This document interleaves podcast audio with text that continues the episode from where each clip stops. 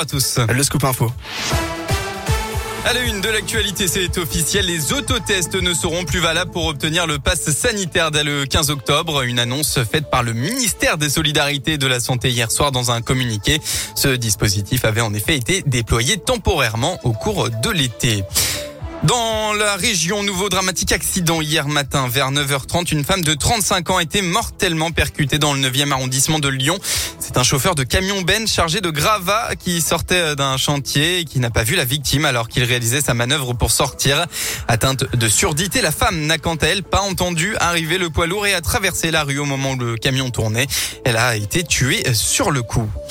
Aujourd'hui, c'est la journée internationale des 10. Dyslexie, dyspraxie. Vous avez forcément déjà entendu parler de ces troubles souvent relevés chez les plus jeunes. Eh bien, chaque année, depuis 15 ans en France, une journée autour du 10 octobre, le 10-10, est dédiée à ces pathologies hein, qui ne peuvent être soignées. Dans notre région, des événements sont organisés pour l'occasion, comme à l'hôtel de région à Lyon, où l'association Distinguons-nous a regroupé des scientifiques, médecins et rééducateurs pour changer et échanger sur le sujet. Christine Pichon, euh, présidente du collectif revient sur les difficultés rencontrées au quotidien pour les personnes ayant un trouble 10.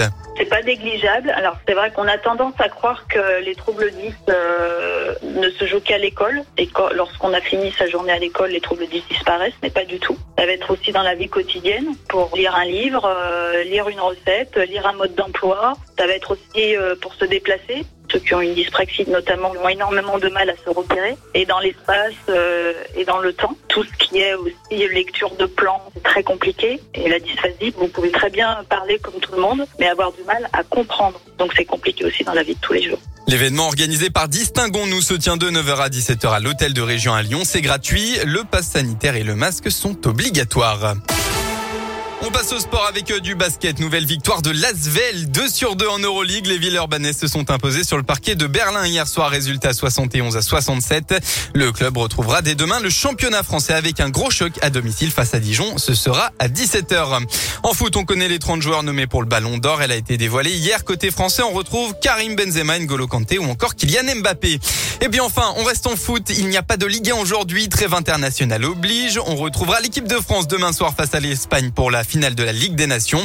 Mais il y a quand même un match qui se joue aujourd'hui. Direction la Vendée avec tout à l'heure une rencontre entre des chauves et des chevelus. C'est le petit club local de Chavagne, la rabatelière, qui a eu l'idée. Pour les connaisseurs, on retrouvera euh, du côté des chauves notamment l'ancien footballeur troyen Benjamin Nivet. Un match pour la bonne cause tout de même, puisque sera remis à l'issue du match un chèque de 1000 euros à l'association Fake Hair Don't Care, qui récupère des cheveux pour créer des perruques naturelles destinées aux malades du cancer.